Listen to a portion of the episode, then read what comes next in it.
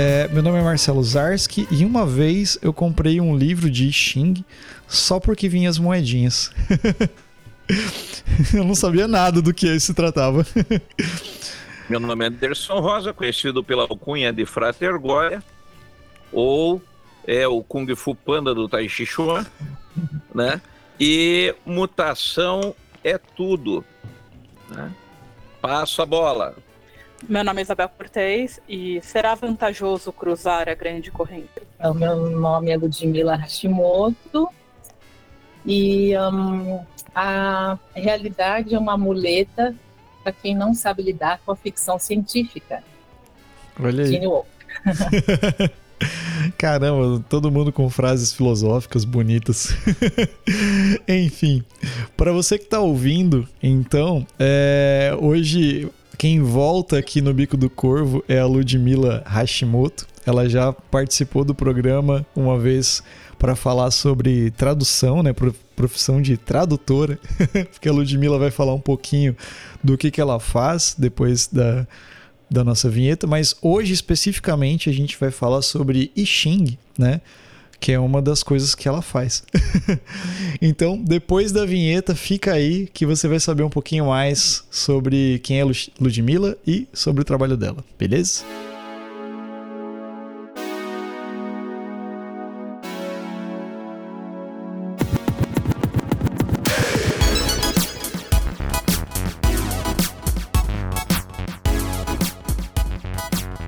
Então eu acho, Ludmilla, pra gente começar o assunto, né, tem gente que muito provavelmente vai estar tá ouvindo o programa a primeira vez por esse e não pelo outro que talvez, né, que você já, já se apresentou lá. Mas acho que era legal você falar, né, sobre o, o teu trabalho, né, quem é você.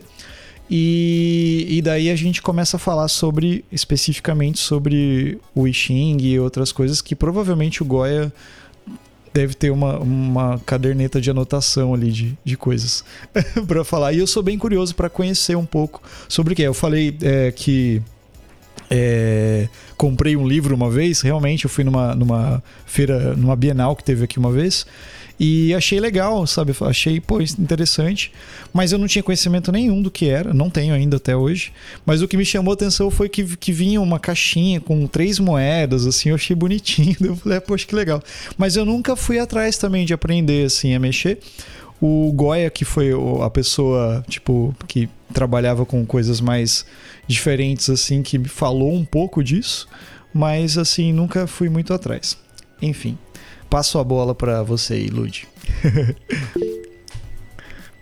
é, eu acho muito curioso. É, as, eu sempre pergunto, né, como as pessoas tiveram esse primeiro contato, o que elas sabem do Xing, porque parece que é uma coisa que está é, meio espalhada, assim, né, na, na, no mundo, na vida. Alguém diz, ah, oráculo chinês, ouvi falar, parece uma coisa assim. É, do inconsciente coletivo, né, ou a referência assim, né, de oráculo. Então eu ouço histórias assim, ah, tinha um almanaque do Tio Patinhas, né, que é parecido com a sua história, né? Eu, vi alguma coisa que chamou a atenção. E eu mesma, é bem comum as pessoas não saberem nada, inclusive falar carta, né, associar com o tarô, né? Ao invés de falar hexagrama, falar qual a carta que saiu para minha pergunta tal. E eu mesma estava tentando lembrar, né, como começou o meu interesse e provavelmente, não sei dizer exatamente, foi pelo Homem do Castelo Alto. Eu li o romance do Felipe Redick que é, dá uma, uma, um programa, né, um episódio só sobre, sobre ele, mas enfim, é, o, o Dick se uh, interessava muito pela obra do Jung, né, Carl Gustav Jung, e é, conheceu né, a tradução do, do William, que é a primeira tradução, assim, isso, Homem de Castelo Alto pela Aleph, né, traduzido pelo Fábio Fernandes, e, e aí ele começou a se interessar muito e ele escreveu um livro em que o Xing ajudou ele a criar a trama, especificamente, ele ia perguntando, né, o que, que vai acontecer, o que o personagem vai fazer. E eu estou me afastando já, né? Que eu tô falando sobre como conhecer, mas é uma coisa muito curiosa dessa história do Felipe Dick é que ele disse que o Instinct deixou ele na mão no final, o livro fica meio um final também. Tem gente que acredita em spoiler, né? Então não vou falar nada muito específico, mas quando eu perguntei sobre o final do livro, eu achei que o Xing é, talvez não fosse confiável. Tem uma entrevista, né, que ele fala. E aí quando eu falei, e aí ele foi com a, a relação dele com o oráculo foi afetada por isso e ele parece que se afastou, se decepcionou com o oráculo porque teve uma é, um, o fluxo se rompeu ali justo na hora do final do, do romance, né? Mas essa coisa de entrevista, porque eu fiquei meio assustada. Eu falei, nossa, ele achou que o Sting teria algo assim não confiável negativo, né? Mas é essa coisa de entrevista também, né? Você vê uma entrevista ali, o cara no dia falou isso, e, e mas eu fiquei é, dividida, né? Porque eu sou muito kadikiana e muito do, né, apaixonada pelo Xing. E, mas é isso que eu acho que é mais interessante. Você tem uma relação individual, né, com o oráculo. Você vai criando a relação e se a dele foi essa, tudo bem. Pode. Ô, Ludmilla, é interessante, né? Porque apesar dele reclamar e tal da questão do final, é, foi o livro que ele ganhou o prêmio Hugo, né? Então, é, bem ou mal, independente de qualquer coisa, é, foi o livro que lançou, né? O Felipe Dick no, no mundo. Então, alguma coisa, o Wishing deu certo, né? De certa forma. Exatamente. Fala agora. É, eu não li a entrevista, né? Mas eu acredito que provavelmente ele deve ter largado ali o hexagrama 4, né? O jovem insensato, ou simplesmente devolveu, né? Aquelas coisas vagas de nenhuma culpa, do tipo, cara, isso tá aberto para você, né? E aí eu sempre digo, não é o I Ching nunca erra, quem erra somos nós na interpretação, né? Assim como no tarô. O tarô também, ele nunca erra. É a gente que não interpreta corretamente. Porque aí quando você olha a luz dos fatos, aí você diz, putz, estava aí. Né? É, a, isso que a Bel falou foi exatamente o que eu pensei. Tá reclamando de quê? Saiu um, um romance maravilhoso, premiado, e que agora, recentemente, é, né, quantos anos depois? É, foi é, de, da década de 60, né? é, 60 anos depois. Quase 50, tá, é, 60. Foi adaptado para uma série, né? Então o que, que ele é, queria mais? Mas enfim, se alguém um dia canalizar o Felipe K. Dick, eu acho que vou perguntar isso. Qual é o hexagrama que saiu para o final desse livro que não te satisfez né, de alguma forma? Ô, Goya, eu acho que seria legal você explicar exatamente o que é o I Ching para quem nunca teve contato. É, eu pensei isso exatamente, né? Que o Marcelo tá falando, muita gente não é. conhece, né? Viu? Tá. Exatamente, vou, essa ideia. Eu vou falar um minutinho e daí a, a Ludmilla complementa. Que aí é, uhum. é, é, ela. Hoje é, a fala é dela. Oh, né? Deixa Mas eu só, assim, rapidinho, abrindo parênteses aqui, é, dois parênteses. O primeiro é eu abri o livro para tirar as moedas, exatamente. e o outro parênteses é que tem a Ludmilla falou sobre o Homem do Castelo Alto. Acho que tem um podcast, né, Ludmilla, que você participou sobre isso, né? Bem bacana também. Então fica a dica. Eu não vou me lembrar o nome agora. Depois você pode, do decorrer do programa, você pode dar uma lembrada para a galera. Mas fica a dica para quem tiver um interesse também e depois a explicação sobre o Xing, né, do, do Goya de vocês. Então fica essa dica aí, beleza? Fecha parênteses aí, prossigam, gente. né? É, o, na realidade, né, o I Ching, ele é um dos livros mais antigos do mundo, né? E da cultura chinesa ele, se não me engano, é o mais antigo. Então você tem aí um, um paralelo né, que tem ele, o, o Tao Te King, e o livro, o, aquele do Nan Huatin, né, que é o livro é, do Imperador Amarelo, esses três livros eles formam a síntese do pensamento chinês.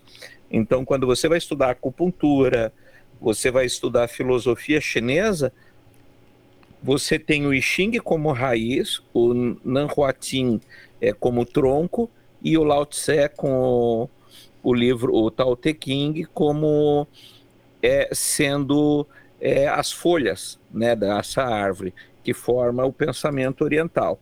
É, e o I Ching, ele, ele começa com oráculo, aí o problema do oráculo é a gente depois decifrar o que seria o oráculo, mas Confúcio se debruçou sobre ele, inclusive uh, o comentário dele, As Dez Asas de Confúcio, é, faz parte dos estudos mais profundos que tem sobre o I Ching, e ele coloca muito o ponto de vista pragmático do, do enquanto uma ferramenta para sua utilização no dia a dia, né? É, e o termo Xing, ele quer dizer, ou King, ele quer dizer livro, né? Então, e, e, no hebraico você tem o termo Sefer, né? Então, Sefer Yetzirah, Sefer Rabahir, que são livros que são tão importantes que são quase que nem a Bíblia. Então, no hebraico você tem o título Sefer, e, no, e no, na China você tem o termo Xin, né? Então tá o Tekin, Nanhuatin e Xing, né? E, e o termo I quer dizer mutação. Quais mutações? As mutações do Ti, né? Então o dia se transforma em noite, a noite em dia, o verão se transforma em inverno. Isso seriam as mutações. E daí, a partir disso, é, se estende um padrão, né? O Imperador Amarelo, que, que fez os primeiros trabalhos em cima do I Ching, que dá o primeiro texto, ele, ele cria um padrão para o mundo. Então ele diz: o mundo é, tem 64 mutações possíveis. Se você entender como elas funcionam, é você domina a tua realidade. Então, para quem nunca ouviu falar, eu acho que isso é uma dá para a pessoa se achar, né? E aí eu deixo para Ludmila complementar a ideia. Aí eu queria perguntar para Ludmila, e como se joga Xing? É, então, agora eu estava terminando de, de, escutar o Goya e pensando assim, bom, mais para frente eu vou falar da sessão mesmo, sessão comigo, né, como eu faço a leitura, mas aí complementando, né, essa apresentação, né, que, que, que é isso, que oráculo é esse, né, então como o Goya falou, é um livro e ele tem uma cosmologia, né, como você já apresentou, uma, ele é baseado numa visão de mundo e em que o yin e o yang é a base, né? Então você tem essas duas forças é, primordiais, né? Então a, o yang o céu e o yin a terra. A partir dessa junção é, se formam todos os outros hexagramas, né? Inclusive eles são um, né? Os hexagramas, mas e dos desses dois também formam-se os trigramas, né? Então com a, são três linhas, digamos assim, representados por três linhas, mas a, cada trigrama é uma força da natureza, né? Então tem, são oito, né? É, são é, o vento, a água, o lago, a montanha, a terra, o céu. Eu, tô, eu sempre esqueço, assim, alguns, uhum. e mais dois, o vento, e mais um, que eu não falei, é, enfim, esses trigramas são três linhas. E as, entre aspas, cartas, né, que seriam né, os hexagramas, né, o que sai aí na minha resposta, quando eu jogo as varetas ou as moedas, é, no meu caso, vou falar depois, não uso nenhum dos dois, você pode criar formas também, né, de, de, de, tirar o hexagrama de resposta, são seis linhas, por isso tem esse nome, é, hexagrama, e a gente pode dizer também que cada hexagrama é uma forma de experimentar o mundo, né? Uma forma de vivenciar aquela situação que você está trazendo, né? Aquela questão e e é isso. Então é um oráculo que é um livro. Ah, o oráculo em si, né? Que a gente chama de oráculo, ou seja, o texto é, principal, inicial, é, ele lembra um pouco um, um haikai, né? Porque ele é curto, ele é super sucinto e ele tem, além disso, ele tem uma linguagem própria. Então, como a frase inicial da Bel hoje foi é propício, é propício atravessar a grande água, grande rio. Acho que era grande água. Deixa eu ver aqui. Isso. Então, por exemplo, atravessar o grande Corrente. rio atravessar a corrente, atravessar o grande rio, é uma expressão idiomática que aparece em alguns hexagramas e tem um sentido próprio que a gente vai. Então, tem um lado literário. É, o Goya, antes da gravação, estava falando sobre a relação é, total intrínseca com Tai Chi, né?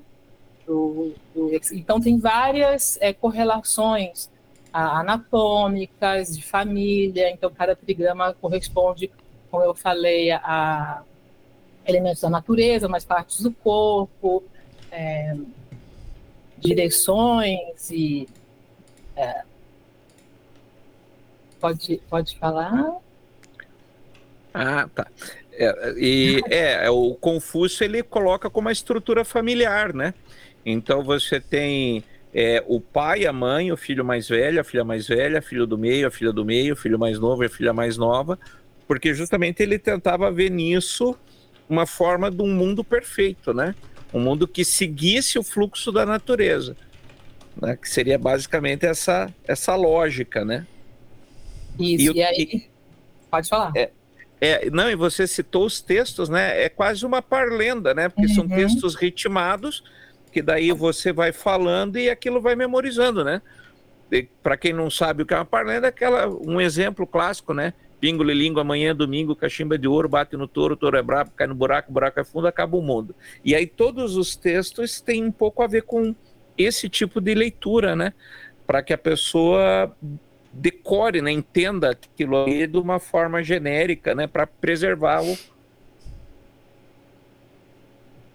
Isso, então o oráculo em si são esses textinhos, esses, esses haikais ou essas é, parlendas, né, você pode ver de várias formas assim, mas aí eu ia acrescentar que aí tem comentários, né, você tem grande parte do texto é comentário para você é, se aprofundar nessas imagens, né, é, por exemplo, que seria atravessar o Grande Rio, e, e tem cânticos, tem outras é, textos que foram sendo agregados né, ao longo dos anos para chegar ao que é hoje, né, que a gente chama o Xing, é, mas é uma coisa que eu estava estudando assim esses dias, o Xing é, é uma fonte inesgotável de relações, de é, sabedorias diferentes. Então, você tem, por exemplo, o exemplo do Philip K. Dick, né? Você pode, é, nas artes mesmo, né? Tem, tem é, músicos que criam, né, compõem a partir do, dos trigramas, dos hexagramas. Eu estava vendo a, que a relação que os trigramas foram ah, criados, assim, a origem deles, assim, é tipo 6 mil antes de Cristo. Então, assim, tem um povo no Neolítico, na China, que criou uh, esse, uma, esses, a base desses hexagramas, esses ideogramas, não existia escrita, né, mas tinha aquela coisa pictória, né, os desenhos que eles faziam. E esses desenhos eles foram encontrados muito recentemente, né, década de 80, é, por arqueólogos, e eles eram escritos na, no casco da tartaruga ou nas flautas. E aí, esses dias eu vi um dos assuntos que eu tinha sugerido para o Marcelo era a música, né? E aí eu vi que a essência do Xing é musical, porque nas flautas, que seriam os primeiros instrumentos musicais tocáveis da história, essas flautas feitas de ossos de asa de garça, tinham inscrições ali que seriam né, aqueles é, proto-ideogramas que depois iam dar origem aos ideogramas e, e por aí vai.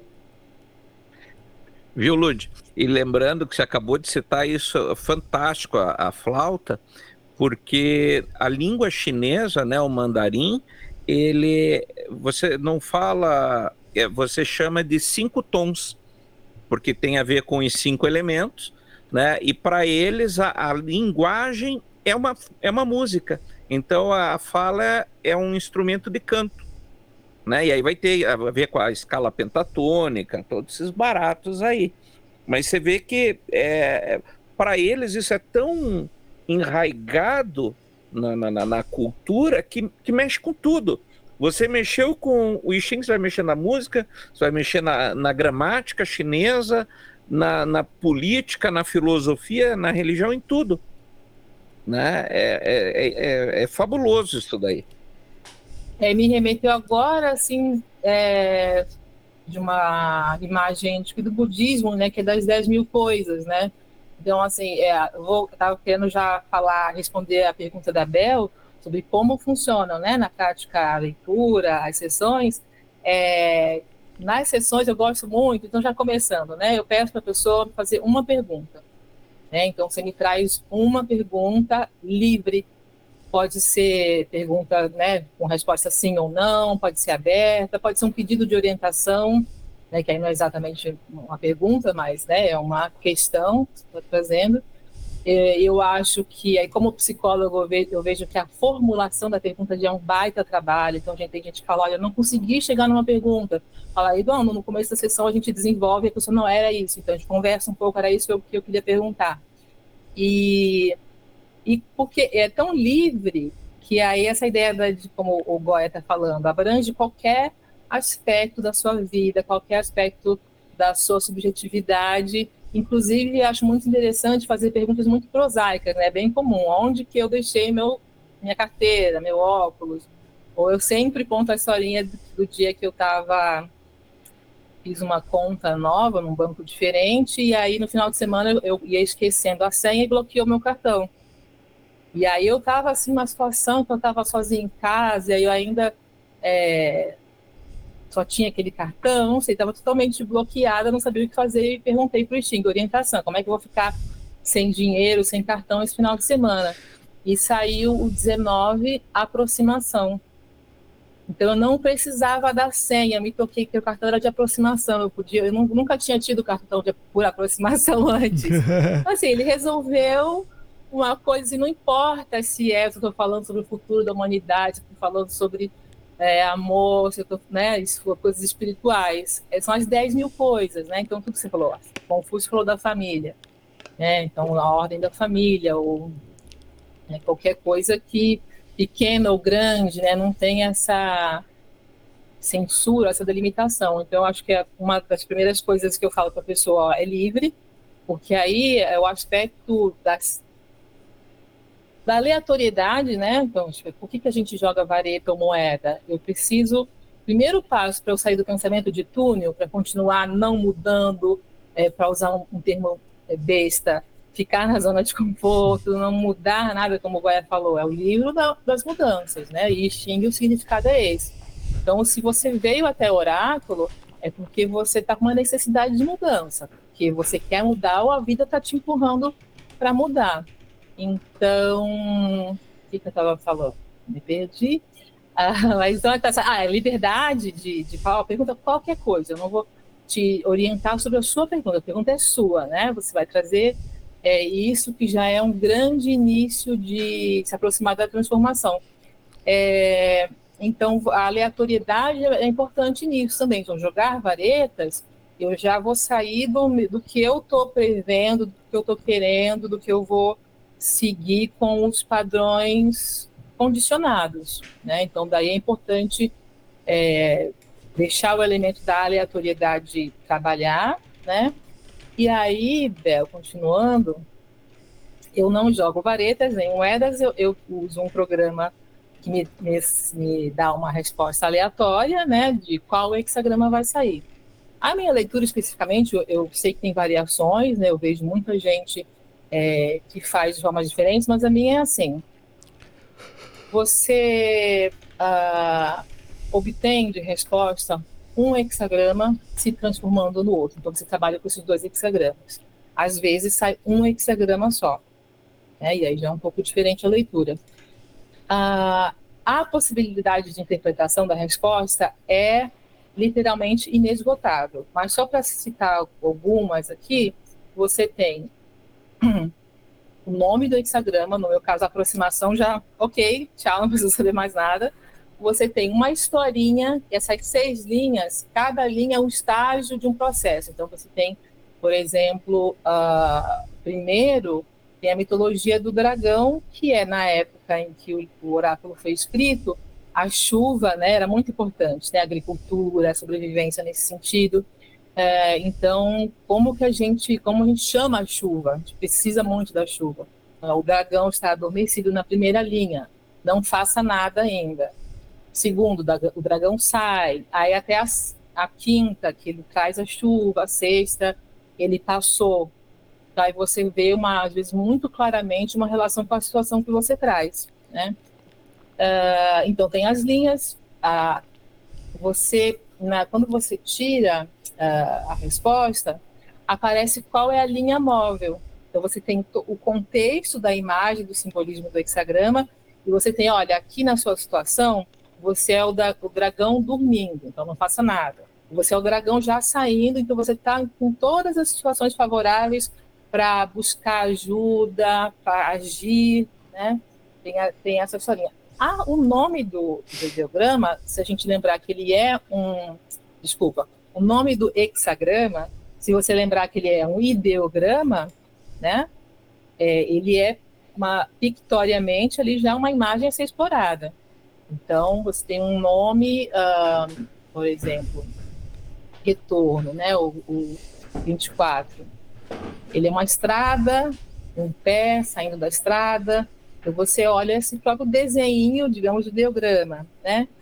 E por aí vai. Então tem várias formas. A própria imagem, né? Ah, se é trovão sobre lago, que qual é o significado? O trovão é transformação.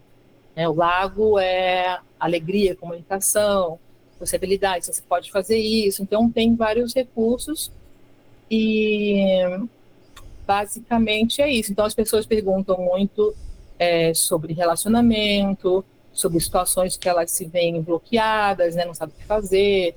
É, separação, né, separação com filhos, ou uh, relacionamentos, trabalho, mudança de trabalho, né, eu quero sentindo que eu estou é, tendo um, um chamado para mudar de área, né, como fazer isso, e muita gente faz sessão toda semana, né, então às vezes ela tem um lado terapêutico, porque eu vou é, tocar em pessoas muito é, importantes, e às vezes a gente fica uma terapia tradicional, a gente fica rodando muito, né? E o Xing, ele muda a sua perspectiva, ele mostra coisas que você fala, nossa, não tinha visto isso, não tinha pensado nisso. Então, são sessões de uma hora, uma hora e meia, em que a gente mergulha no simbolismo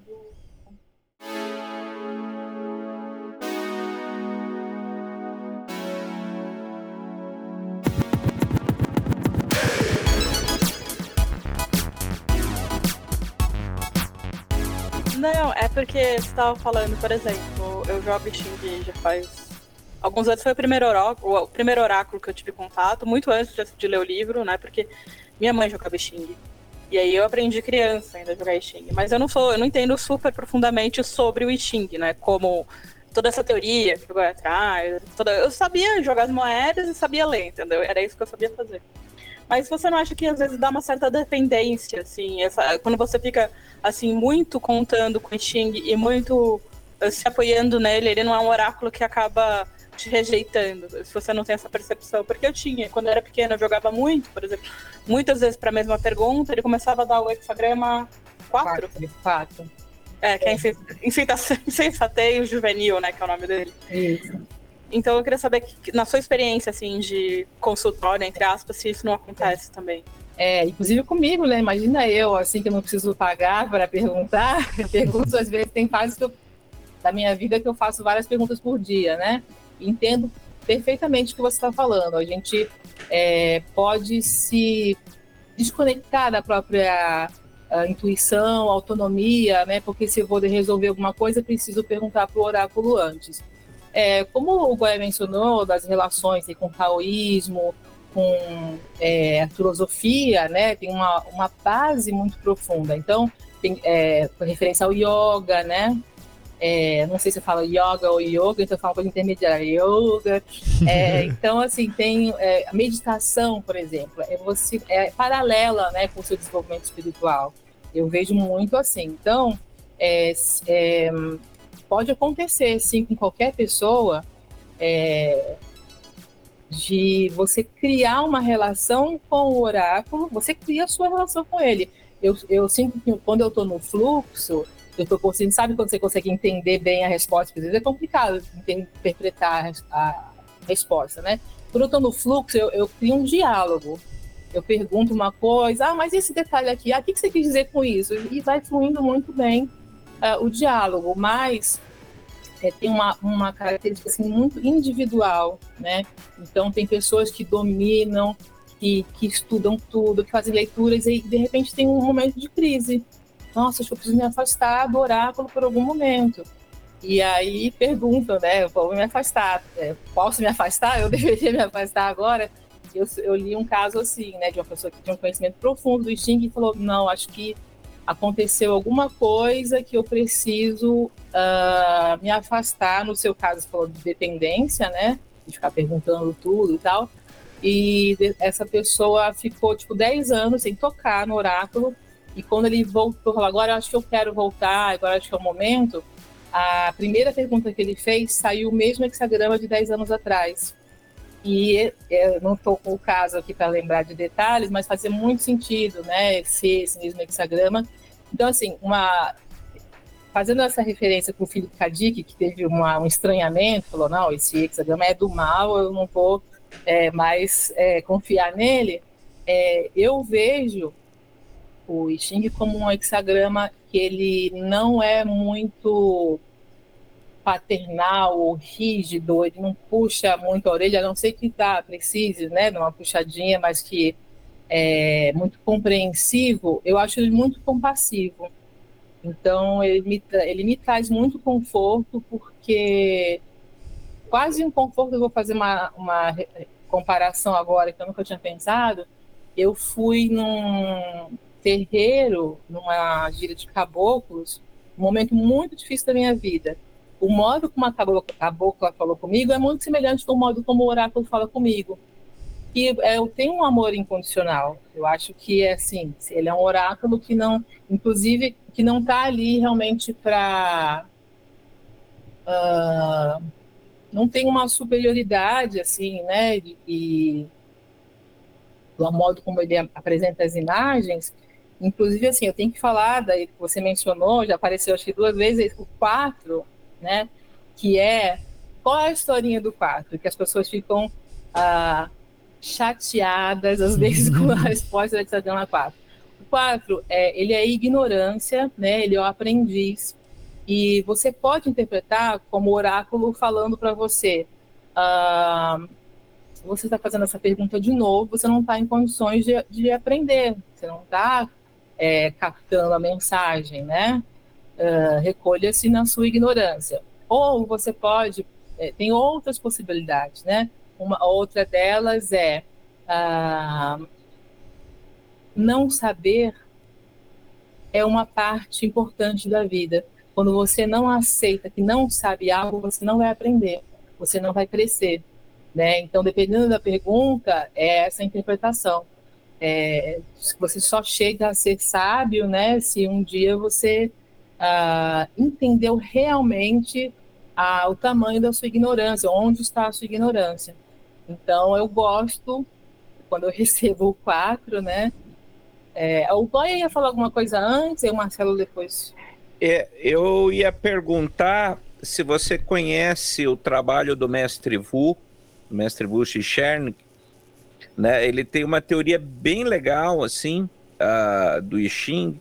Eu estudei com um discípulo dele, Tai Chi Chuan, e o mestre Wu, depois eu falo, porque é outra história, mas é, ele tem uma técnica muito interessante que ele faz o seguinte: ele, por exemplo, ele pensa, ele joga um pouco diferente do, do, do, do William, por exemplo, do Richard William, né? Então ele trabalha com algumas características interessantes. Primeiro que você tira um único hexagrama e dele você pode derivar até sete hexagramas. Entre eles, o mais importante é o, é o hexagrama nuclear, né? que é o que forma o núcleo do hexagrama e que, por exemplo, você responde aquela famosa pergunta: como é que eu cheguei nisso?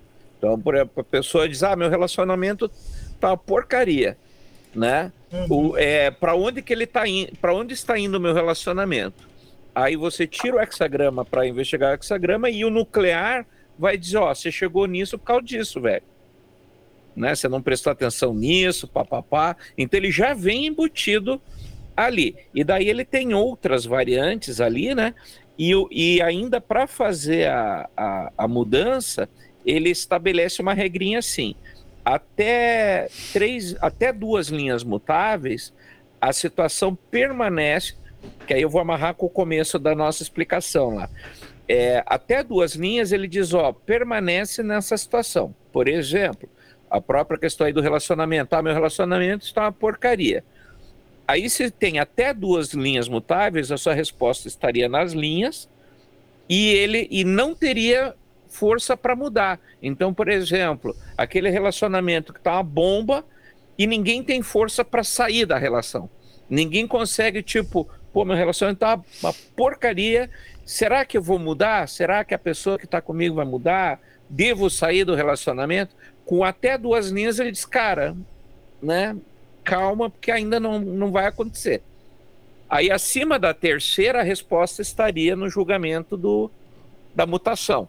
Então, ele tem algumas regrinhas assim, são métodos, né?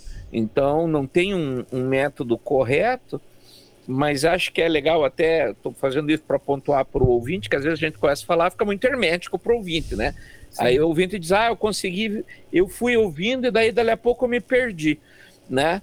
E então assim, não é uma coisa aleatória o Xing. Ele é muito é, estruturado e é muito interessante você ver isso. Porque que nem você falou, você trabalha com um programa que não é nem a vareta nem a moeda, mas ele é aleatório. Aí o Xing, a resposta simples para isso é não importa, doesn't care, não, não interessa. Por quê? Porque a aleatoriedade vai capturar o momento. A teoria do Jung, né? Isso. Que você vai pegar a sincronicidade vai, vai capturar o momento, seja na vareta, seja na moeda, ou seja no programa randômico. Sim é, Colar de Contos, também uma tradutora que eu, é a minha favorita, né? A Hilary Barrett, ela fala, eu tenho uma, um colarzinho de contos e quando eu quero fazer uma perguntinha rápida, eu vou lá e, e nem sei como funciona esse método. Sobre o que você falou do hexagrama nuclear, é, é muito importante. É, então, assim, sendo um pouco mais clara, né? Como você falou, para as pessoas não ficarem confusas. Então, você tem seis linhas. É, essas seis linhas formam um hexagrama. Né? Então, o quatro, o aprendiz, o ignorante, o não saber, eles têm traduções diferentes, né? É, eu não memorizei o nome em chinês de todos, uh, mas então isso tem esses seis linhas, né? Nessas seis linhas, você pode ver, ó, o 3 e 3 é lago sobre trovão. Então, tem o elemento do lago para a gente olhar, o que ele significa. Lago com trovão significa é, mudança, né, transformação. E o que o Goiás está falando desse, desse método, desse mestre, é o, o hexagrama nuclear, você uh, vendo quais são as linhas ali no meio, você tem, você chega a ele, ó, o hexagrama deu esse, mas o nuclear é um outro, que como o Goya explicou, esse nuclear aí, ele te mostra de onde veio isso, a origem desse problema ou dessa situação. Isso te ajuda, às vezes, é, um insight né, poderoso para resolver a situação. Um, um, ilustrando melhor ainda, né, como é a importância do esse chamado hexagrama nuclear. É, você pode tirar, é, vou pensar numa pergunta aí, para não ficar muito também abstrato. Uh, vou uh, fazer uma viagem ou não, né? Uh, não sei se eu fico ou se eu vou viajar e tal. Aí saiu 52, que é montanha sobre montanha, os dois trigramas. Então, ali a montanha é a quietude por excelência, né? Só que no nuclear tem transformação. Então, se você parar e não viajar e não tomar nenhuma ação externa, e não nem responder muito às demandas que estão fazendo naquele momento, você está se preparando para uma, uma mudança. Você não está evitando, você não está fugindo, você não está sendo passivo no sentido ocidental, né, que é falta de ação, mas você está se preparando de uma forma muito eficaz para a mudança. Então, acho que é, realmente uh, eu não costumo usar tanto. Lembra que eu falei que é inesgotável a interpretação? Porque sim, aí sim. tem, tem é, o hexagrama nuclear é uma das formas, Outra forma, o Marcelo tinha uma pergunta também, eu vou concluir para te ouvir. É, outra forma é a sequência. Então, é, especialmente do ímpar para o par. Então, se eu tirar, por exemplo, eu falei do 19 da aproximação do cartão de aproximação, né? Uh, se a minha pergunta for como melhor ajudar o meu amigo que está com depressão. E sair, por exemplo, o 20. O 20 é o ver e pausar. O 20 é a ave, né? Não lembro se é garça, né? Mas uma ave vai pousar no lago. Antes de pousar no lago, ela não, ela não se aproxima do lago, né? Voando e fala tem uma pedra ali, vou para a pedra. Ela primeiro ela vê a visão panorâmica e aí ela pode ver um peixe que ela não tinha visto e ir para lá. E então é a pausa antes de fazer a oferenda. Então não ajude seu amigo agora se você não está naturalmente sabendo se está sem graça, se você está é, com medo de atrapalhar mais ainda a situação dele. Então faça a pausa antes da oferenda. Então é, é o ver, né? Você vai conseguir ver se você pausar um pouco. E aí o 19, a aproximação, aí esquece, né? Cartão, banco, tudo, a gente está em outro contexto. A aproximação, ele é o cuidado que acompanha de perto. Então, você vai acompanhando de perto, aproximação nesse sentido.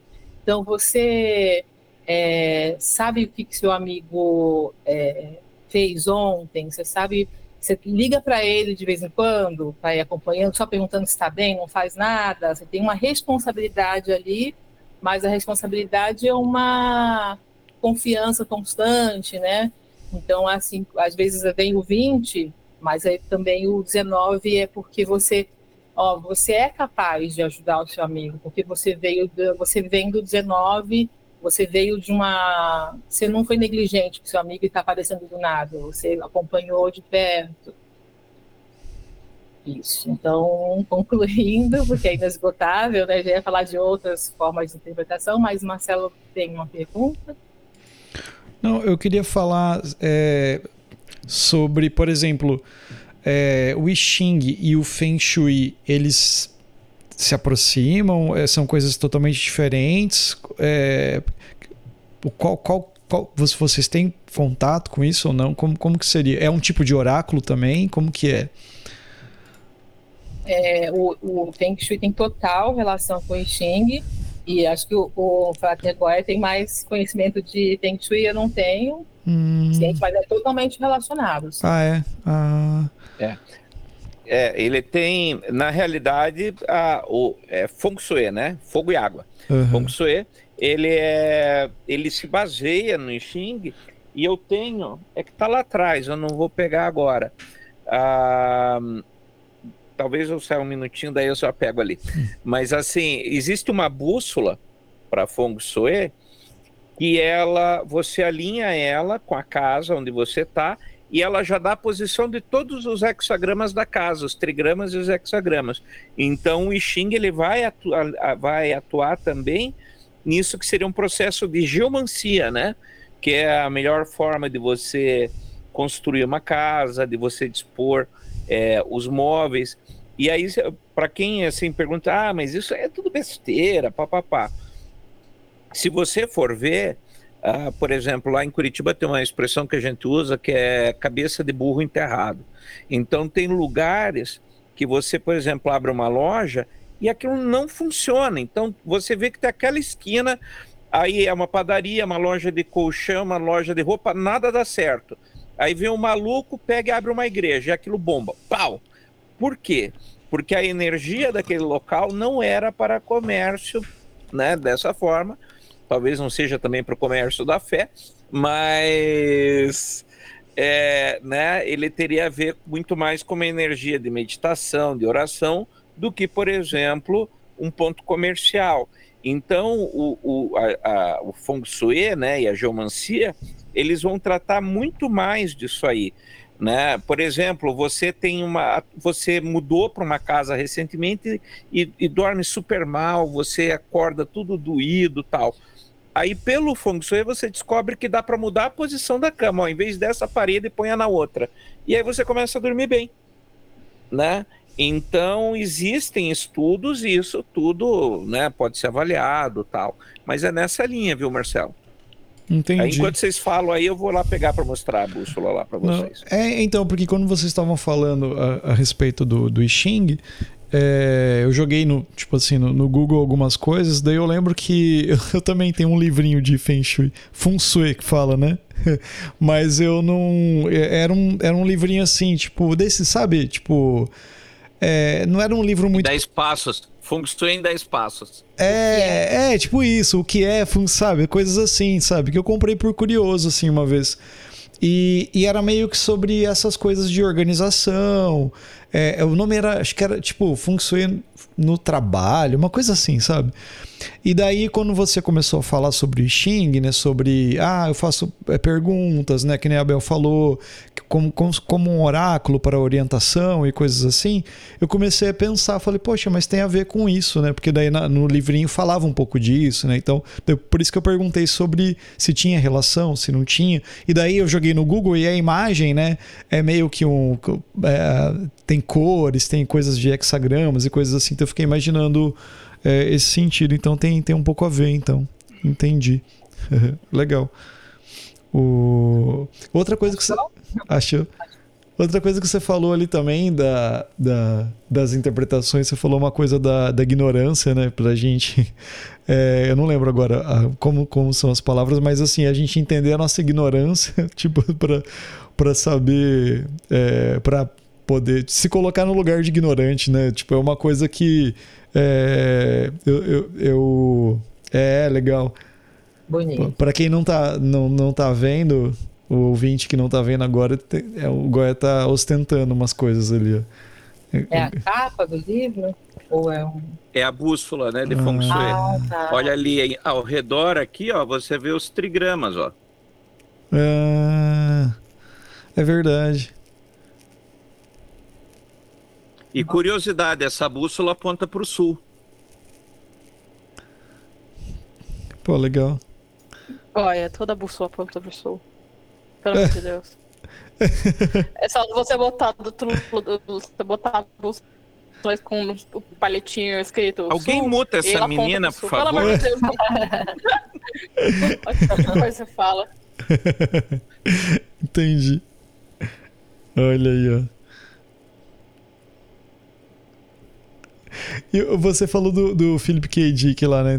Ele, ele, fe, ele usou o, o I Ching para escrever, antes de escrever o, o livro.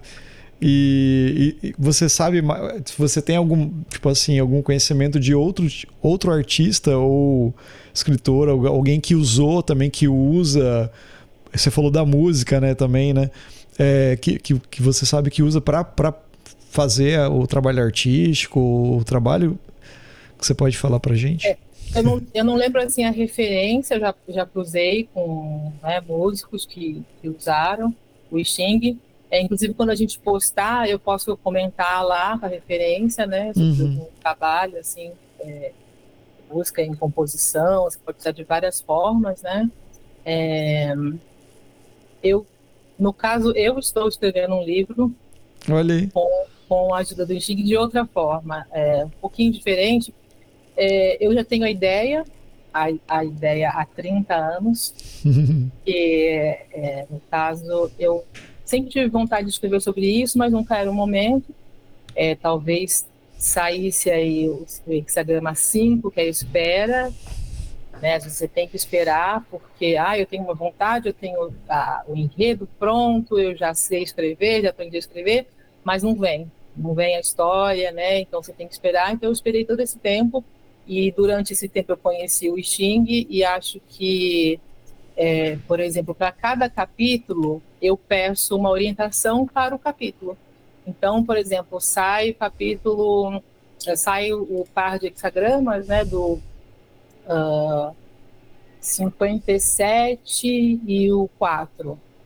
Então, é, o 57 é o vento, então você é, você abordar algo como se estivesse penetrando uh, e sentindo algo por dentro.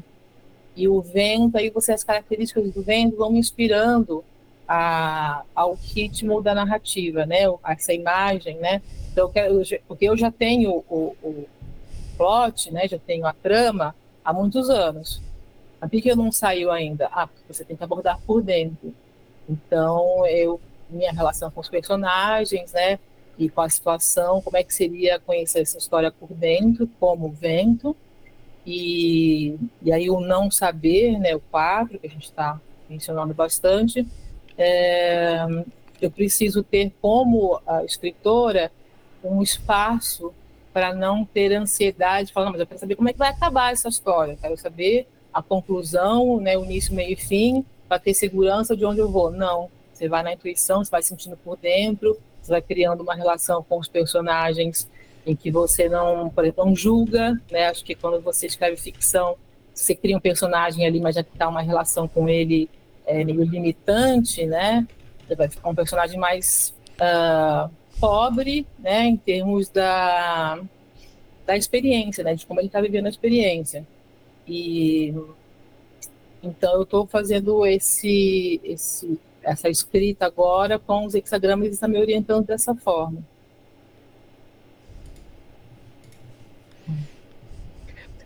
E me diz uma coisa, você, eu estava te perguntando do mestre Vu, você já ouviu falar naqueles outros métodos que nem tem a flor de ameixeira?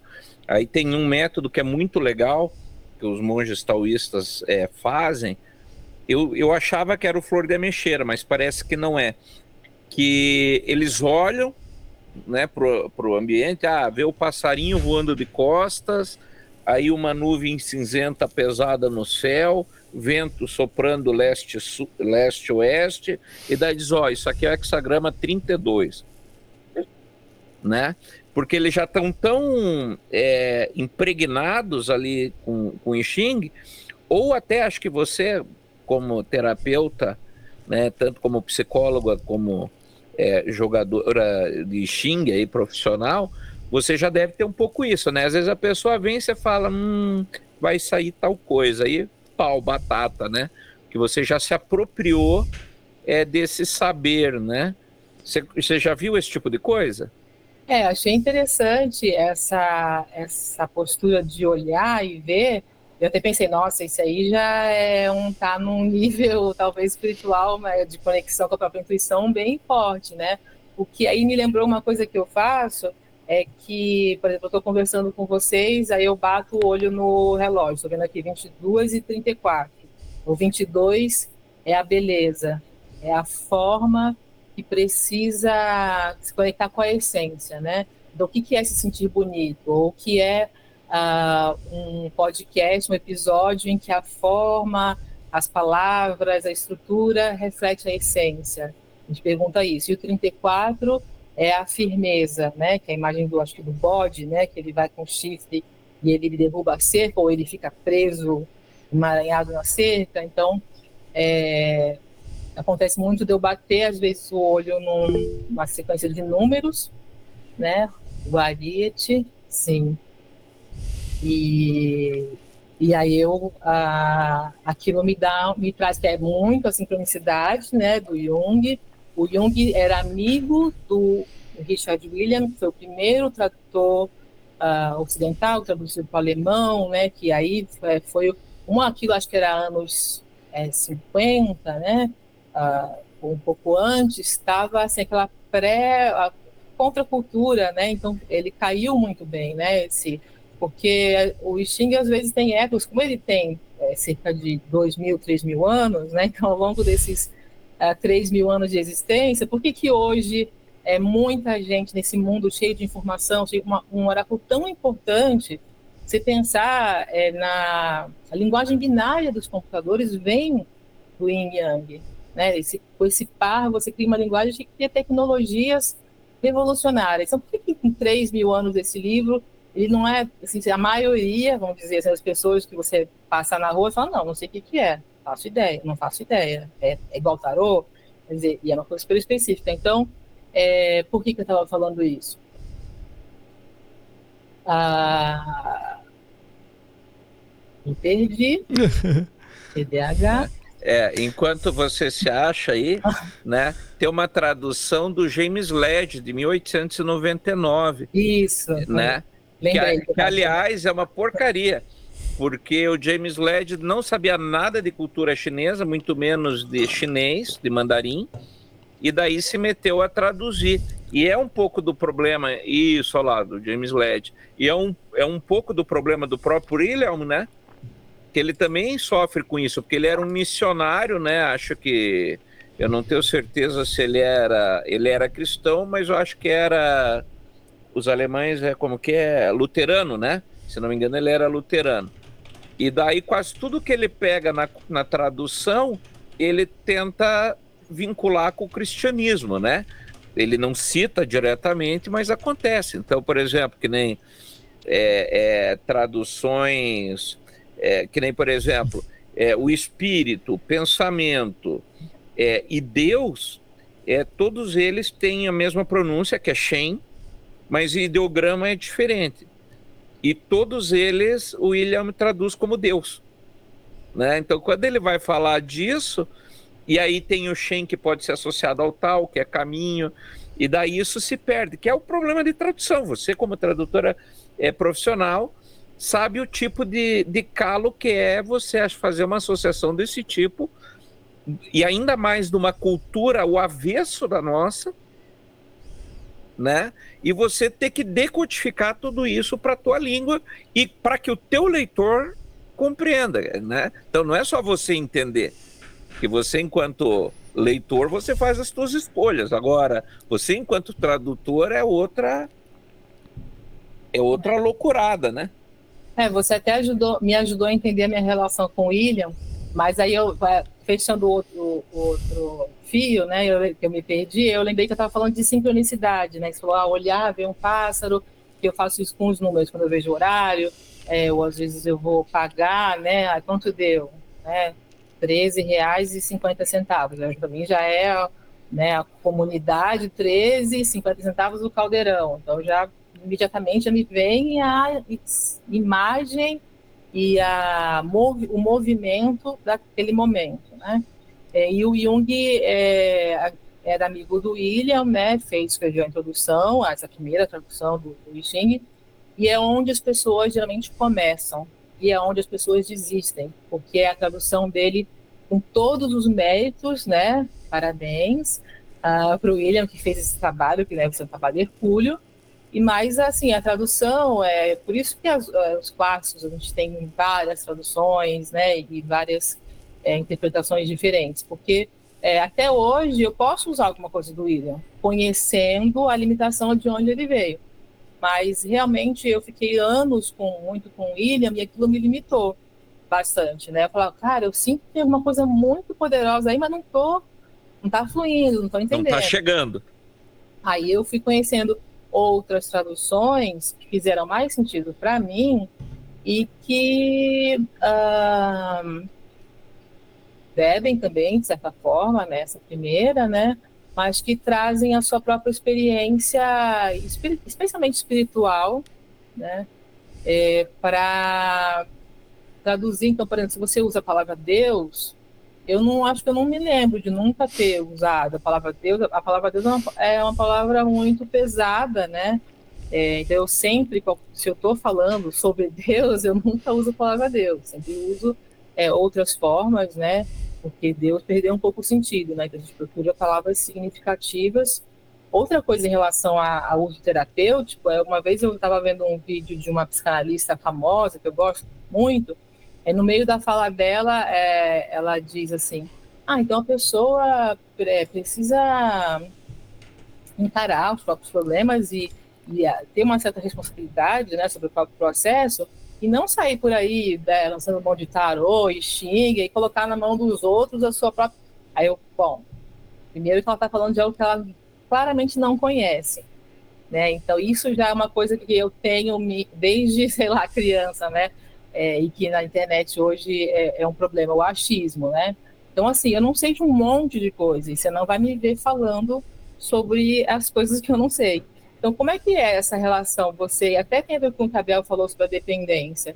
É, se eu estou perguntando para o Xing, eu estou me retirando da minha responsabilidade, do meu livre-arbítrio, da minha situação? Pelo contrário, eu estou encarando de uma forma que me tira um pouco é, o controle egóico.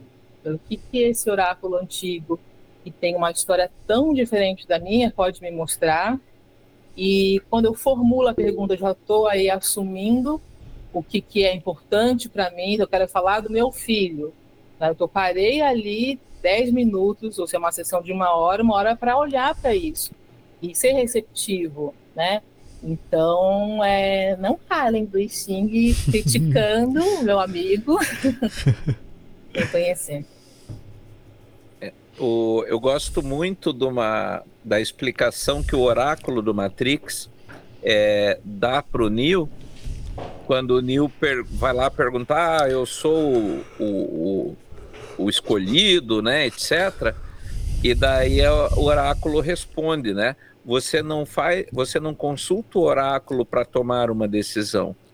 Você consulta o oráculo para saber por que você decidiu daquele jeito. Eu acho fabulosa essa leitura. É, é muito mais para se entender, né, enquanto consulente, do que realmente ah, eu, eu vou terceirizar a culpa. Que é o que você está falando aí, né? O esvaziar a xícara, né? É, como eu posso olhar isso com mais profundidade?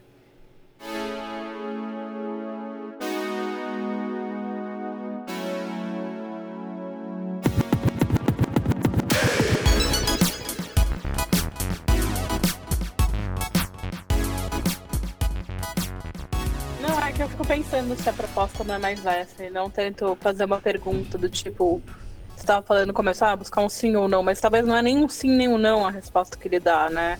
É, vamos pensar sobre esse tema através desse caminho que talvez você não tenha visto antes. Assim. E é engraçado, você falou também que o Xing, você acha que o Xing é carinhoso com você, que ele é gentil. Comigo ele nunca foi gentil, não. ele sempre me bateu muito, assim. Mas eu acho que são umas pedradas que a gente tem que tomar na vida, coisa que eu não sinto com tarô né? É engraçado. Jogando tarô, eu não, eu não sinto tanto essa, essa não uma agressividade, essa dureza, assim, sabe?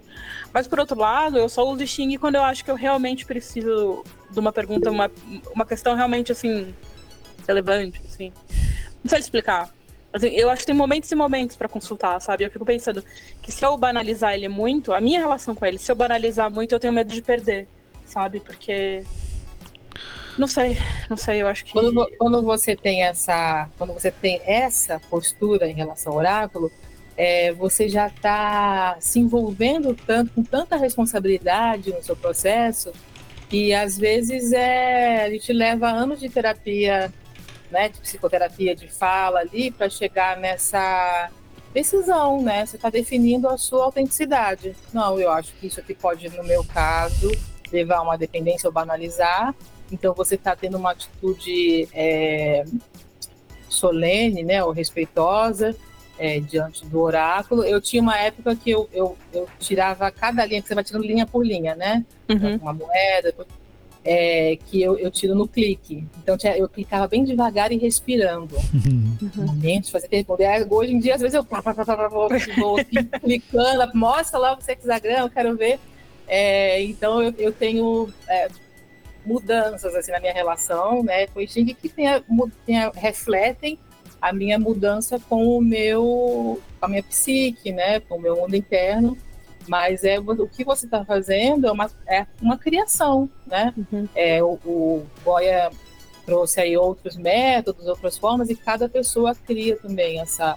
E aí, se ele, é, para mim, ele é bonzinho, ele é compassivo, é, eu ia até depois, né? Não sei se alguém quer falar alguma coisa agora, mas ia dar. Eu não tenho tanto medo do 4, mas o 23 é, eu tenho um pouco de medo. E assim, o 23 acho que ele é bem ilustrativo. O 23 ele pode ser traduzido. É, bom, antes de eu entrar no 23, quer comentar alguma coisa?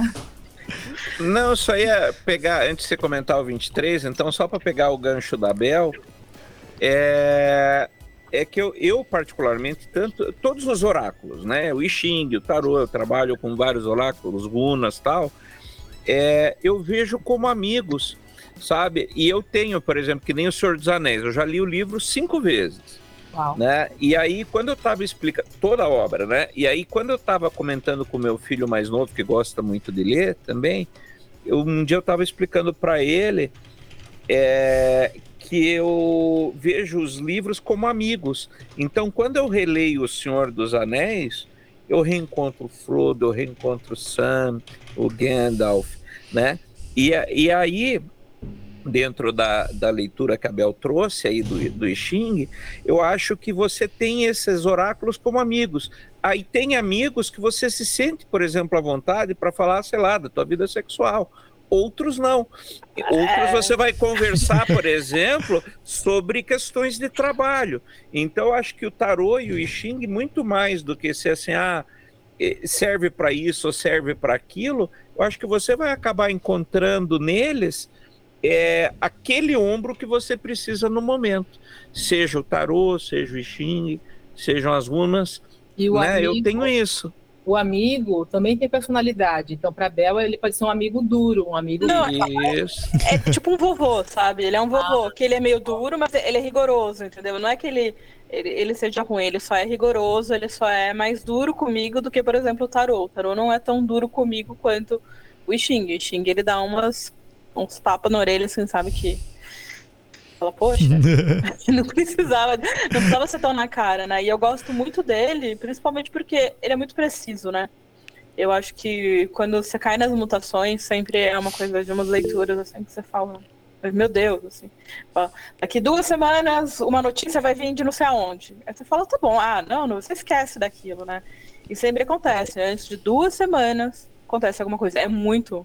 Uma coisa que, que eu não vejo no tarô, assim, por exemplo que é uma relação com o tempo, uma relação com acontecimentos. Não é sempre que ele dá isso, né?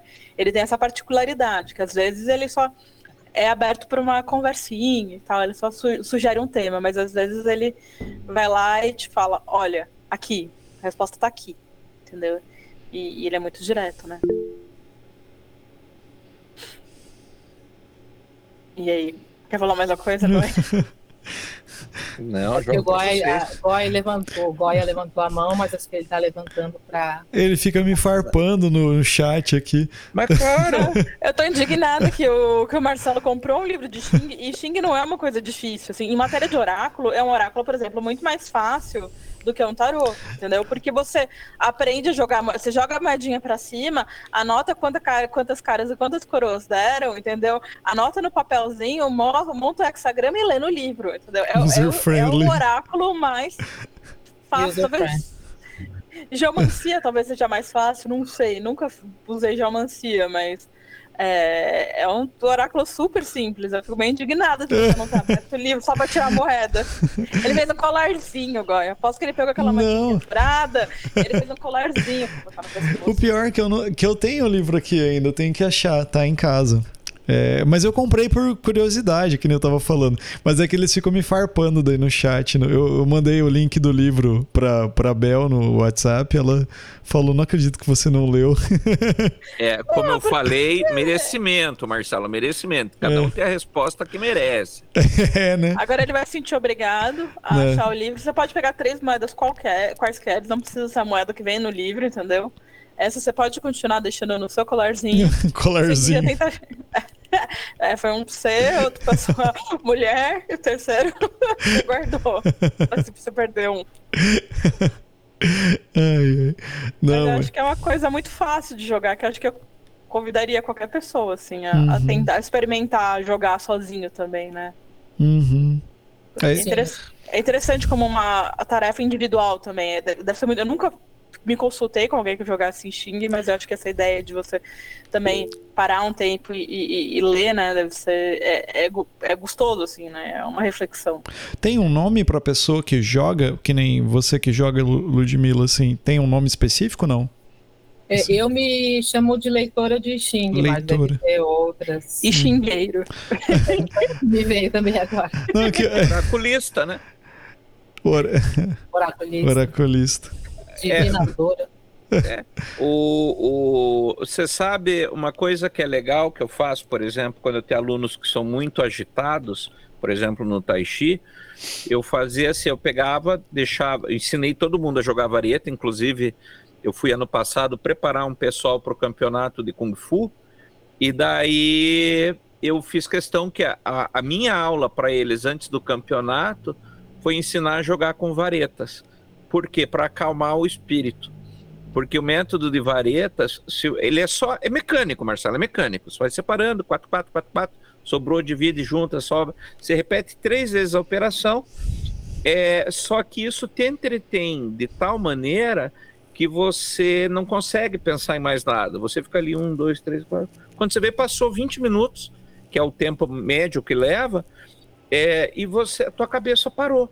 Né? Uhum. Então ele, ele, ele auxilia quando a pessoa está muito agitada, e por exemplo, quando eu tenho alunos que vêm para o Tai Chi, o cara vem do trabalho, vem de casa, vem correndo, não sei o que e tal, aí que eu vejo que a pessoa está muito alvoroçada, eu digo, ó, senta aí e joga, me diz qual é essa grama que saiu. Né? Uhum. Porque isso já faz a pessoa ter um processo de recolhimento. E, por exemplo, que, né, você, né, é, independente de crenças, uhum. eu acho que o Xing serve para qualquer pessoa como, como um conselheiro não, não como uma coisa religiosa, mas um conselheiro. E daí, por exemplo, você pode colocar todos os dias, um, tirar um hexagrama da forma com que você quiser, com moeda, vareta, abrir o livro a esmo, qualquer um. E daí você fazer assim, o que eu posso aprender, o que eu preciso aprender hoje? Ou né, o que eu poderia aprender hoje? E daí você lê ali, pronto, você já vai ter o pensamento do dia. Uhum. Né? Então, isso muitas vezes já começa a trazer para você o sentido de reflexão. Só isso, né? Não, não é uma questão de converter alguém para alguma coisa. Ah, eu tenho que acreditar. Você não tem que acreditar em nada. Só leia. São palavras que vão te é, falar com, com o seu espírito, com a sua mente, seja lá o que isso queira dizer para você, e que simplesmente assim, cara, sei lá, às vezes eu queria uma, uma coisa bacana assim para pensar, para começar o dia, pronto, tá aí, já valeu, uhum. né? Sem que você precise vincular, tenho que fazer isso, tenho que fazer aquilo, eu tenho que acreditar, não tenho que acreditar, se é do Deus, é do diabo, cara, é apenas uma reflexão, uhum. pronto, só isso. Né, eu, eu vejo dessa forma, né? E aí entra o que a Bel falou, né?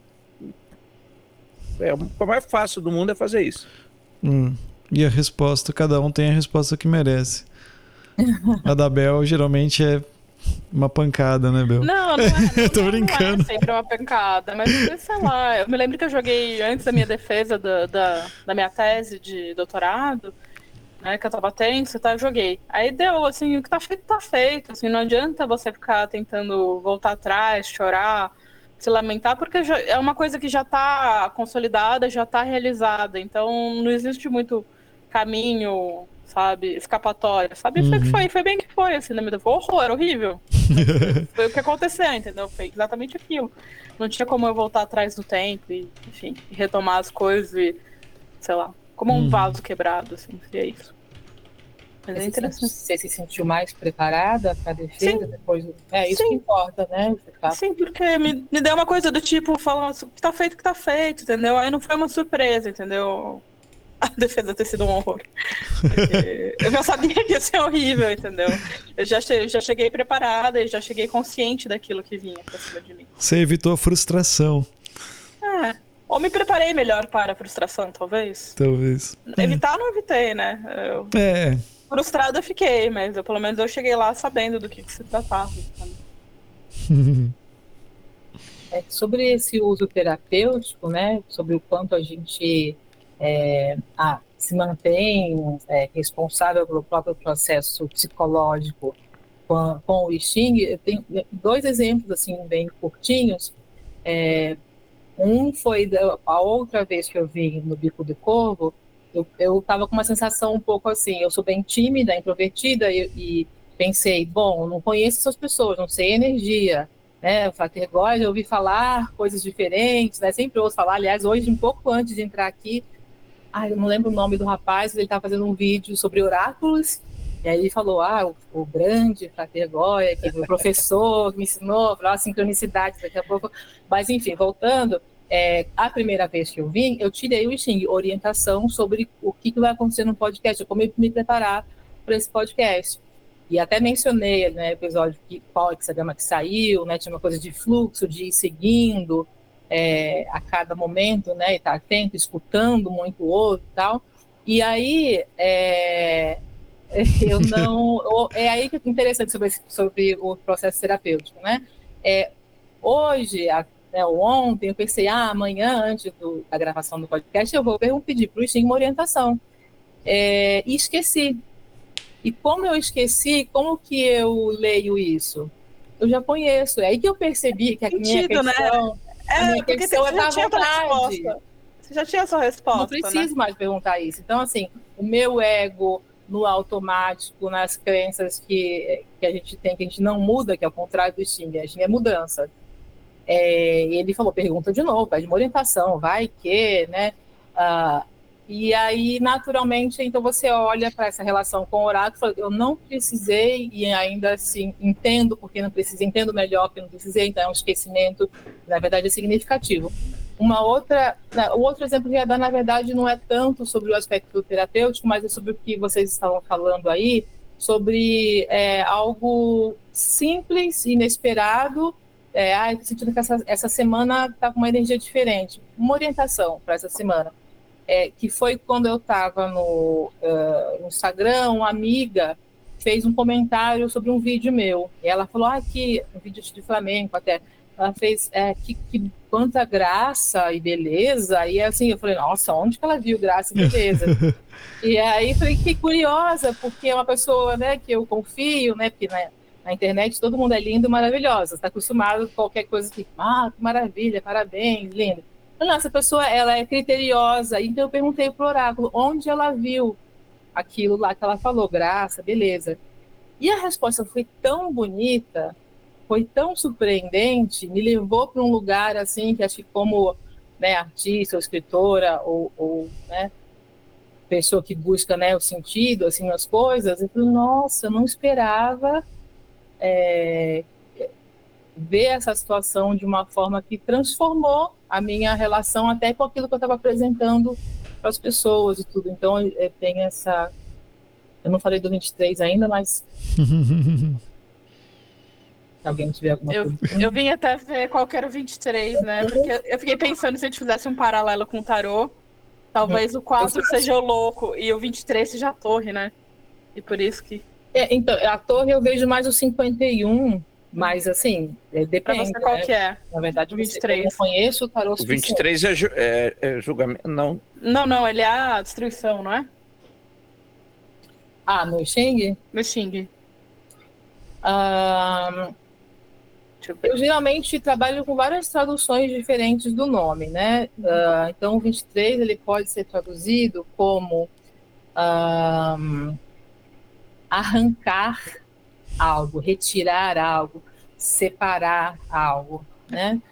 E então esse é um é, hexagrama que pode parecer negativo entre aspas, mas é o que a gente está falando, ele depende muito da o estágio, né, onde você está em relação ao seu despertar espiritual.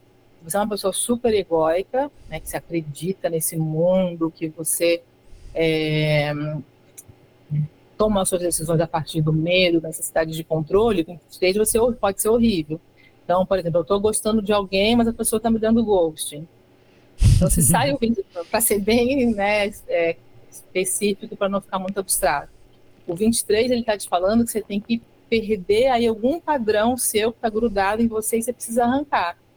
Então, assim, se é uma pessoa que uh, tem uma consciência desses funcionamentos egóicos, que medita, por exemplo, aí medita é um, né, cabe mil coisas também, né, formas de meditar diferentes. Ela pode é, ter uma tranquilidade até, então tem alguma coisa que eu preciso é, descondicionar da minha forma de me relacionar. Então, é, eu acho que a pessoa está me dando ghosting porque eu já tenho uma expectativa, uma projeção no outro, já estou julgando, e, e, ou não, né? Mas então, é, o 23 é, pode ser horrível, porque pode ser doloroso arrancar, como arrancar a pele, ou ele pode ser a cobra se soltando aquela pele que já morreu, porque já, se, se você tem uma. já despertou espiritualmente algumas vezes, tem micro despertares, ou se você é, se iluminou, mas ninguém está totalmente iluminado, vi de breve parece Dalai Lama, né? Então você sempre tem que estar. Tá trabalhando né, na, na meditação e tudo. Então, é, a sua relação com a resposta vai depender desse lugar em que você está apegado aos seus padrões e acreditando muito né, nos seus padrões ou aberto para transformar. Né? É, nesse sentido seria mais próximo de um 10 de espadas ou da própria morte, né? que é aquela sensação do, da morte como um novo renascimento, né? Essa ideia de trocar de pele e tal, né? Seria. É, eu não manjo nada de tarô, mas eu sou, como é que se diz? É cliente ou usuária, né? Eu tenho uma taróloga, que essa taróloga é, é tudo para mim, assim, há mais de um ano. Mas eu não, é, é, diferente do Goya, eu uso só o Xing, assim, é meio só não então, conheço não, outros. É, não, é que você, cada coisa que você vai me falando vão, vão me vindo imagens e mas agora me veio ao 23 como a morte invertida. Ele pode ser uma reação à, à, à, transformação. Eu sei, é que a morte pode ser as duas coisas, entendeu? Porque é uma carta que você tem ao mesmo tempo, você tem o fim, você tem. Sempre quando você tem um fim, você tem um novo começo, né? É porque não deixa de ser sempre um processo contínuo, né? Não é um processo que se interrompe.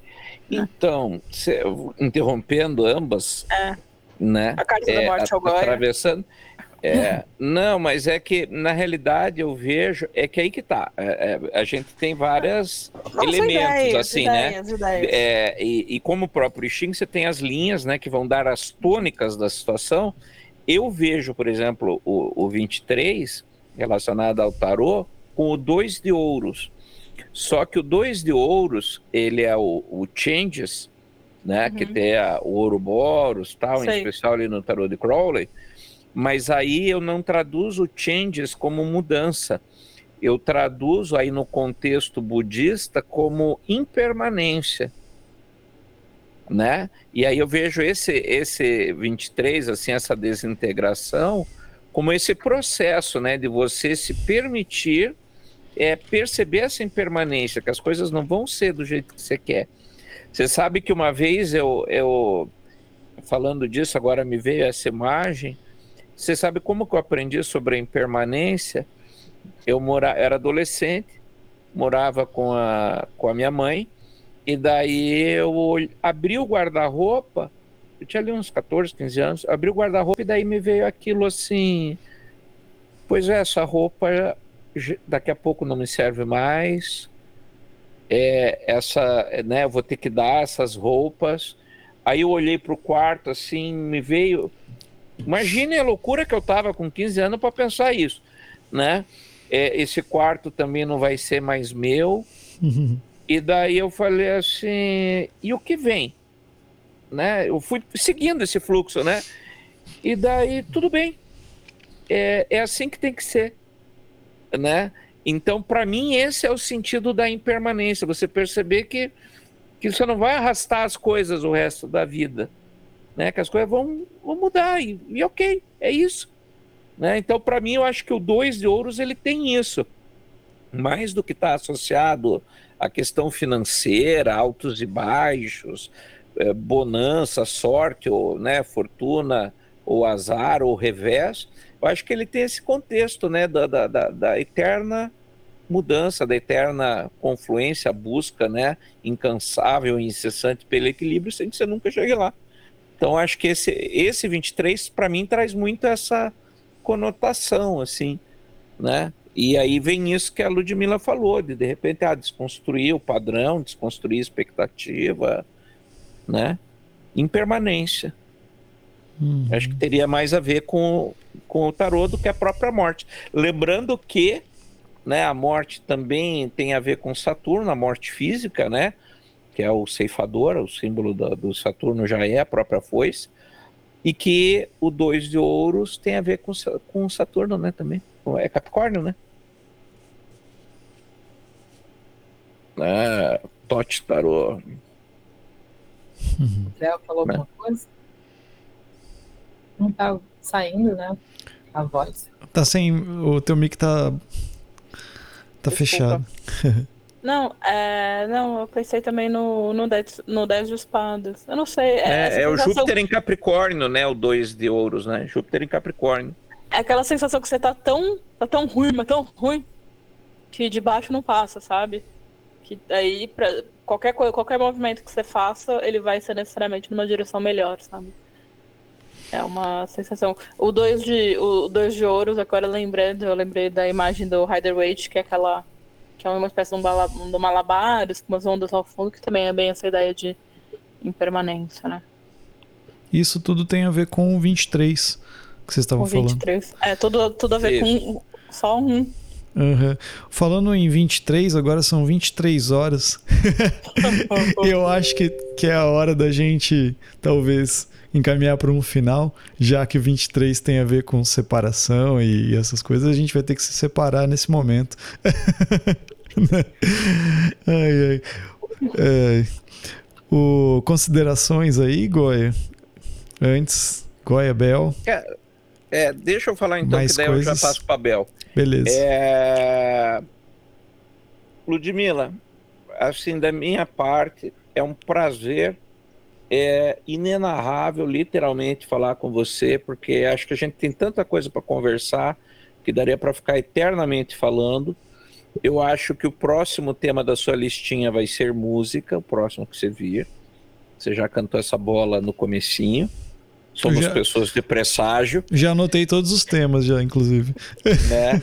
E, e assim, só agradecer porque é, é maravilhoso conversar com você e você sempre traz aqui para gente é, essas reflexões assim é, que trazem outros pontos de vista, né?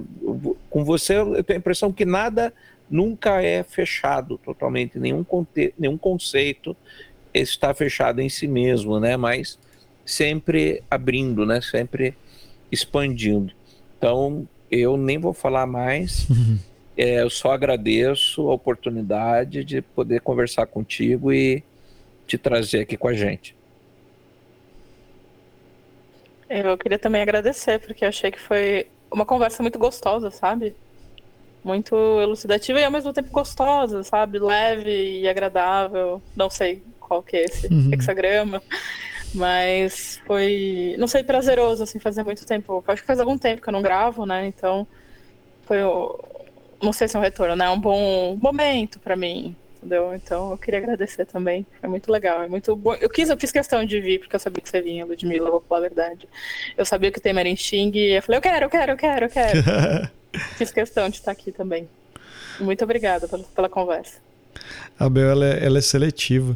Ela só escolhe os temas que ela quer participar.